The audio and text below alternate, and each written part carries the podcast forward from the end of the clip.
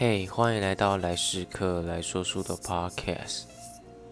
今天要聊的主题是给三年前的自己一段语音讯息，你会说什么？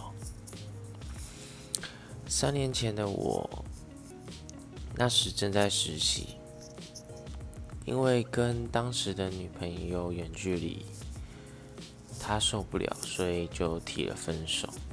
当时我非常难过。然后我想跟当时的我说，其实事情都是会过去的。虽然当时是很难受，但是你还会遇到更好的人。我现在毕了业，考到了证照，正在工作，然后也也交了个女朋友，日子过得还算不错。但是出社会之后，才发现原来我对这一科的热情真的没有很深。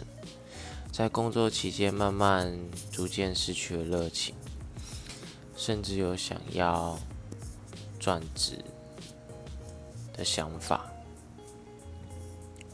这时你在做的是假牙的部分，然后你想要。为自己创造一份被动收入，然后开始去玩股票。我很想跟之前的你讲说，希望你可以早点多看看书，不要到现在才 现在每天看一点看一点。真的觉得，如果当初三年前有早点看的话，现在是不是 可以获得？更成功呢，然后其实就大概这样吧。然后谢谢大家今天的收看，然后下次再见。